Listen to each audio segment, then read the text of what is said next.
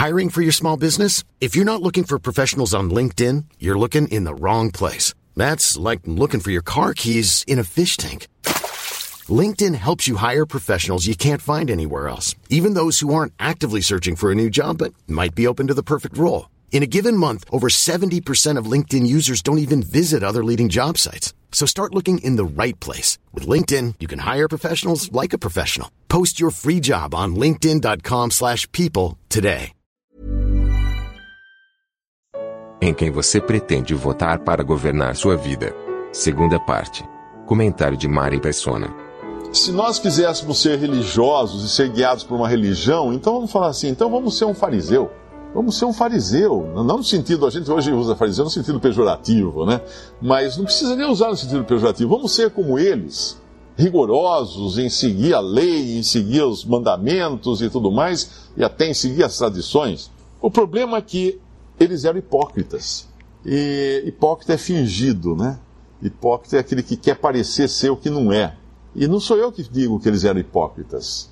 É o próprio Senhor Jesus que diz, não uma vez, mas pelo menos no Evangelho de Mateus, ele diz sete vezes. Ele chama os fariseus sete vezes de hipócritas.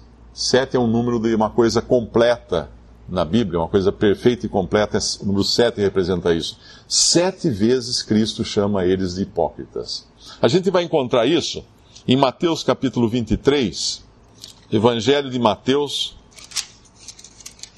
capítulo 23, a partir do versículo 13.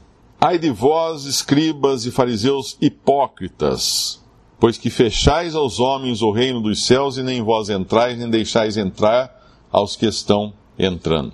Essa é a primeira, a primeira vez que ele fala que os fariseus eram hipócritas, porque eles fechavam o reino dos céus, não deixavam entrar.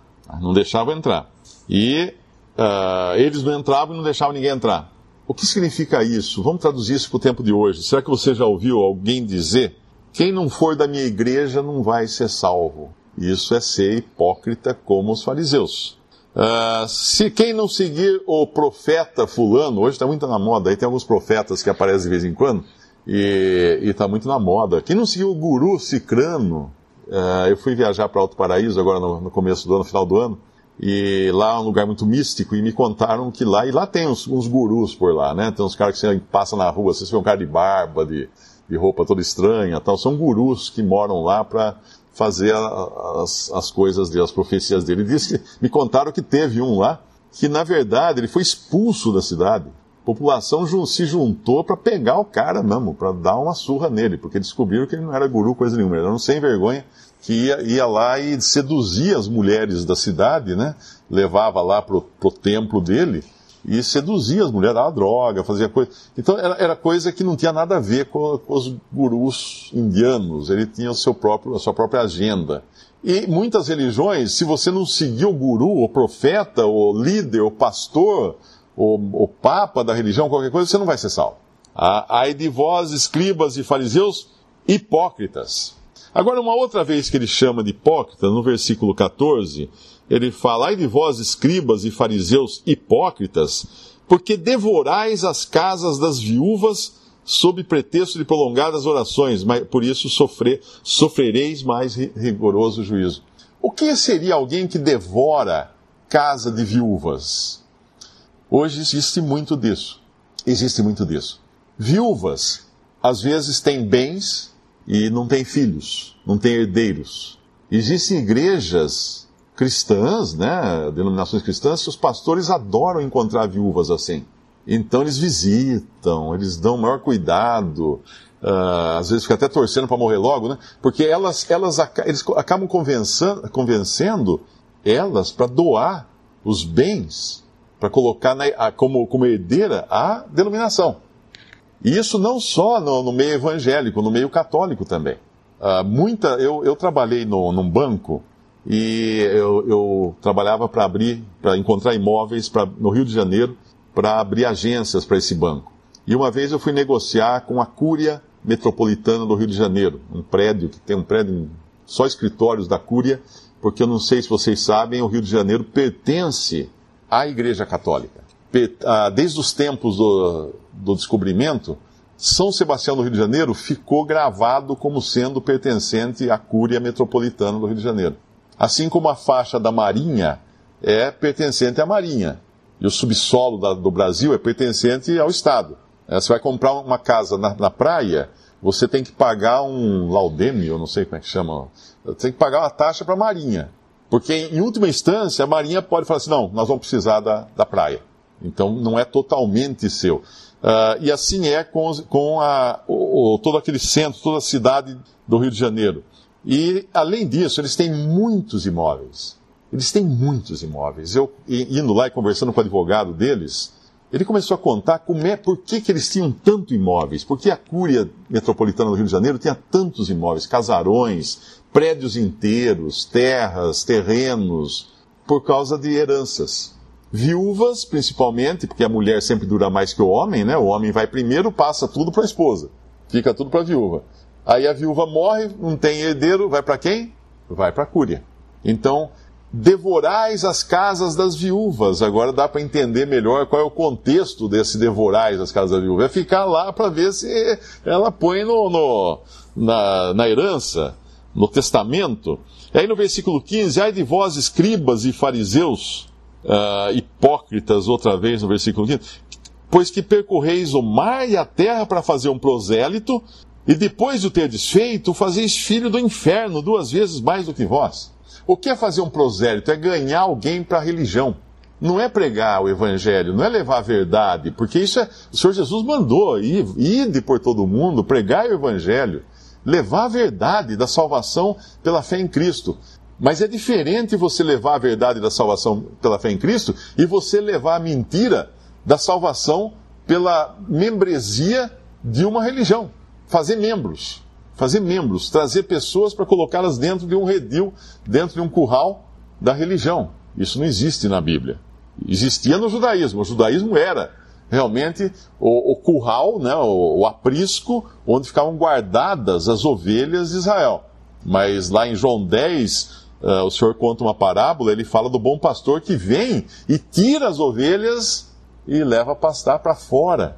E elas deixam de ser mantidas seguras e unidas por um, por uma, um muro ou uma cerca, e agora elas se, se mantêm unidas em torno de um, do bom pastor, de um só pastor que é Cristo. Mas voltando aqui então, esse é o outro, o outro hipócrita que o Senhor Jesus fala, que é são pessoas que tentam fazer ganhar membros para a sua igreja ou para a sua religião. Isso é totalmente errado, porque Deus não tem uma religião no mundo hoje, ele deu uma pessoa para salvar, Cristo. Pregar Cristo, sim. Pregar religião? De maneira alguma. De maneira alguma. No, no, no versículo 16, uh, ah, ou mais à frente agora, no versículo 24, eu acho que é, a quarta vez que ele fala, é 23. Ai de vós, escribas e fariseus hipócritas, pois que dizimais a hortelã, o endro e o cominho, e desprezais o mais importante da lei, o juízo, a misericórdia e a fé. Deveis, porém, fazer estas coisas e não omitir aquelas. Vamos lembrar aqui que nós estamos falando de um tempo que o judaísmo ainda existia, porque os evangelhos são judaísmo ainda, não tinha terminado o judaísmo, quando, quando o Senhor Jesus curava uma pessoa, ele mandava a pessoa se apresentar ao sacerdote no templo para fazer as cerimônias, as, as, as ofertas que eram devidas para alguém que fosse curado. Então nós estamos falando no contexto de judaísmo ainda. Então existe aqui o dízimo que ele, que ele menciona. Mas o que ele menciona aqui é o seguinte: eles são hipócritas por quê? Porque eles dão, dão mais importância ao cerimonialismo do que à misericórdia, do que à fé do que a justiça. Eles davam mais importância a essas coisas do que realmente se interessar pela alma das pessoas. Tinha que ter o cerimonialismo. Agora eu pergunto, acaso não é isso que nós encontramos no mundo religioso? Cerimônias e mais cerimônias? Ah, você vai por aqui, depois você entra por ali, depois faz assim. Todas essas religiões, as mais tradicionais pelo menos, elas têm um livro, um manual de procedimentos como é que o pastor tem que entrar, como é que ele tem que pegar tal objeto, o cálice, não sei o quê, a roupa que usa, o colarinho de um jeito. Existem indústrias especializadas em, em, em roupas eclesiásticas ou roupas clericais, porque elas têm toda. No catolicismo é o mais é o mais uh, abundante isso, né? Que eles têm até cores para cada época do ano. O, o, padre, lá na hora de, de, de, rezar a missa, ele vai paramentado com cores diferentes, ele não pode mudar aquilo ali, tem todo um, tem todo um cerimonial. Uh, levanta, senta, sacode o sininho, uh, tem toda uma coisa, tem o incenso, porque copiaram isso do judaísmo. Mas as coisas que realmente importam, não, não tem. Aí ele continua falando, vem uma outra vez que ele chama de hipócritas, que é o, o versículo 25. Ai de vós, escribas e fariseus hipócritas. Quinta vez que ele chama de hipócritas. Porque limpais o exterior do copo e do prato, mas o interior está cheio de rapina e de iniquidade. O que é isso? A religião, ela também pede para você ter uma aparência padrão. Tem que, ser, tem que ter aquela. Ah, eu sou da religião tal. Ah, lá. Essa semana alguém, alguém escreveu para mim e falou assim: Mário, uh, é pecado usar camiseta e camisa de manga curta na rua? Sair de camisa, camiseta e camisa na, na rua de manga, de manga curta? Eu respondi, eu não aguentei eu escutar um negócio daquele, porque realmente eu, você fica chocado. Falei, peraí, tem que usar manga comprida na rua? Ele perguntou, eu falei, olha, é pecado sair sem camisa e sem camisetas, se for mulher, melhor não sair não, porque daí vai ser pecado. E aí dei até um, um risinho assim, daí eu expliquei para ele a questão das vestes. Porque na realidade, algumas religiões, até ditas cristãs, elas têm todo um código de vestimentas. E essa semana também me, me surpreendeu uma religião que é muito grande no Brasil, e um jovem escreveu, falou que estava muito desapontado com a religião dele, porque ele trabalhava na, na mesa de som do templo dessa religião. E ele que controlava os microfones eh, e, e tudo mais. E ele foi dispensado daquela atividade, daquela função, não ganhava nada para isso, mas era uma honra para ele cuidar do som lá da, da sua igreja. Ele foi dispensado porque ele esqueceu de fazer a barba.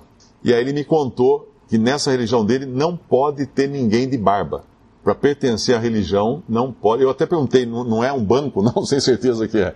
Porque tem um banco que, é, que os funcionários não podem trabalhar de barba, né? Uh, não, é, não é um banco que você está falando, a religião é a religião. Então, isso é, isso é limpar o exterior do copo. Isso é tentar mudar o interior limpando o exterior. O cara dá uma arrumadinha na, na aparência, veste o terninho, vai para a igreja com a Bíblia do braço e acha que então o interior está ok agora, mas não é por aí. Então, se, se você é governado pela religião, você é um hipócrita. Você é um hipócrita, você é um fingido. Se é a religião que, que, que te governa.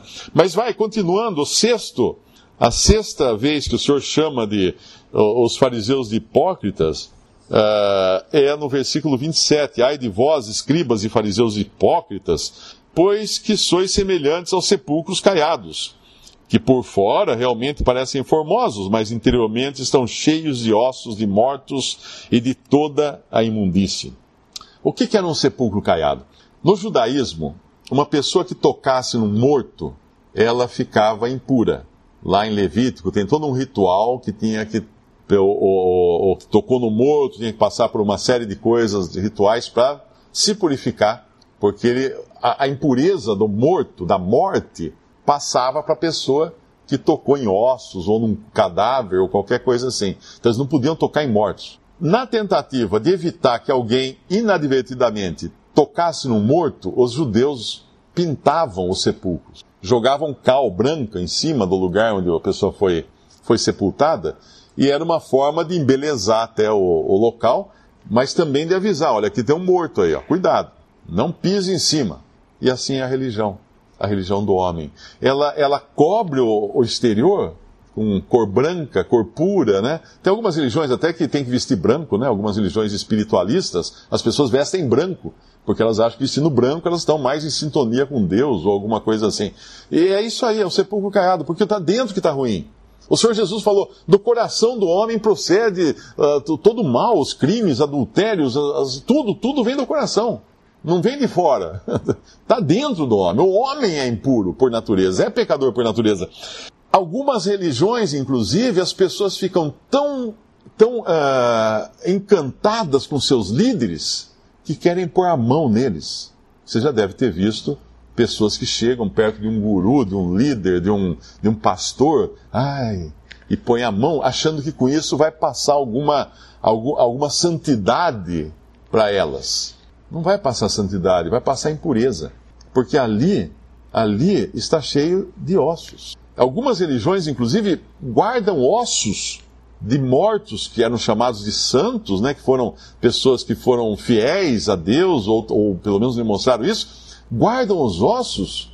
E eu vi uma vez, eu conheci uma, uma jovem, ela levava um, um pedaço de osso dentro de uma caixinha pendurado no pescoço. É, tem um nome isso, esqueci agora, mas é, eram era as relíquias. Ela levava uma relíquia, era uma joia, que era uma caixinha, e é até engraçada a situação, porque eu era jovem também, e isso foi numa festa uh, aqui em Limeira, e ela, a gente ficou conversando, e estava na grama da casa, no gramado da casa à noite, e eu falei, o que, que é isso? Não, isso aqui é, é, é, um pedacinho, né, uma coisa microscópica, de um osso de um santo, não sei quem. Falei, deixa eu ver, a hora que eu falei, deixa eu ver, eu peguei abriu a coisinha e caiu na, na, grama. E aí ela ficou sem o osso do santo dela. Porque, na realidade, a, a pessoa leva aquilo para dar sorte, para tentar achar que vai passar alguma santidade do osso do santo. Mas a Bíblia já falava que o contato com o morto lá no Antigo Testamento não passava santidade nenhuma, pelo contrário, passava impureza. E os homens então tentam, uh, tentam cobrir de cal, de cal branca, a, a morte para achar que, que pode também embelezar de alguma maneira.